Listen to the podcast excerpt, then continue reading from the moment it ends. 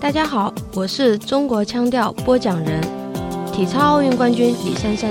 您现在听到的是民族民间体育的前世今生。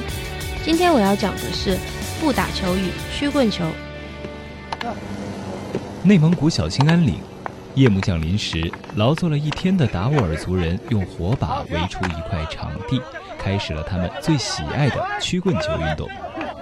达斡尔族人先是选一个大小合适的桦树菌球或毛毡球，把球点燃后，双方队员以火球为目标进行比赛。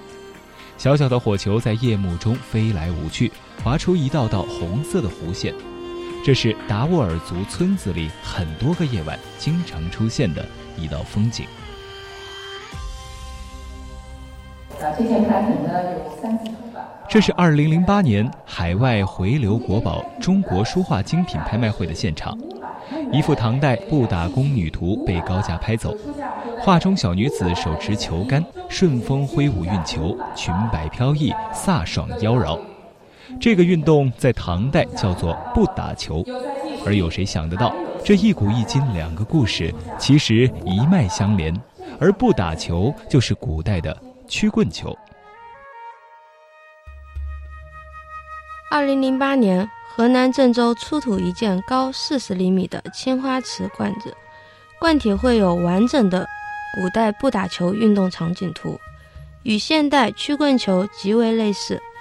唐朝诗人王建曾作一首宫词，这是我国历史上有关不打球的最早的文献记载，描写了在寒食节当天，宫女们来到长安城内的空地，表演不打球给皇帝看。殿前铺设两边楼，寒食工人不打球。一半走来争跪拜，上棚先谢，得头筹。唐代另一位诗人鱼玄机也有一首名为《咏球作》的词，词的大意是：不打球用硬木做成，球杖的杖头弯曲，硬木球被杖击之后像流星一样飞窜。鱼玄机和王建的这两首词，一个写男子不打，一个写女子不打，足可以反映出不打球在唐代的盛行程度。很多人想不到，兴盛于唐朝的不打球，在中国的土地上其实一直没有消失。唐朝末年，契丹人受盛唐之风影响，充分沿袭了不打球运动，经历千年，作为契丹人后裔。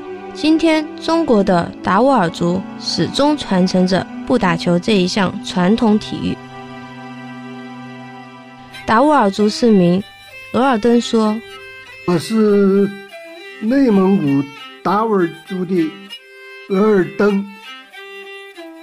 我朋友中有很多曲棍球专业运动员，还有很多同事，虽然不是专业运动员。”但打曲棍球打得非常的好。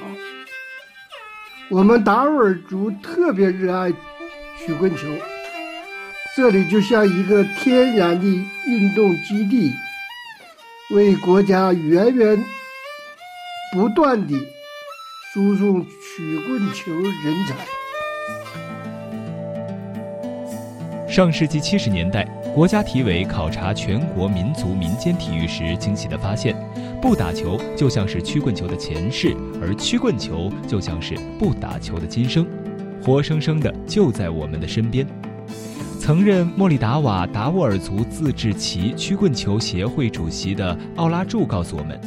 从1976年中国第一支曲棍球专业队在内蒙古自治区莫里达瓦达斡尔族自治旗诞生，直到今天从来没有解散过。财政收入不到一亿的一个偏僻的少数民族地区，能够各省市抗衡，这就说明有民我们的群众基础比较深厚。因为曲棍球是我们达斡族的民族传统项目，是咱们中国的曲棍球之乡。莫里达瓦达斡尔族自治旗是中国当代曲棍球运动名副其实的发源地，全国两百位专业男子曲棍球运动员和教练员当中，有四分之一来自这里。达斡尔族人一共向国家曲棍球队输送了一百二十多人优秀运动员。一九九零年，全国曲棍球重大比赛当中，以达斡尔族运动员为主组成的内蒙古自治区曲棍球队共夺得了二十多次的全国冠军。而最经典的一次比赛是，上场的十一名队员当中有十名达斡尔族的运动员。这么多好苗子来自于同一个地方，让中国体育界震惊又佩服。在这里，曲棍球就像是足球在巴西，篮球在美国。因此，莫里达瓦达斡尔族自治旗被命名为“曲棍球之乡”。而更为惊喜的是，2006年，达斡尔族传统曲棍球竞技被列入了首批国家级非遗名录。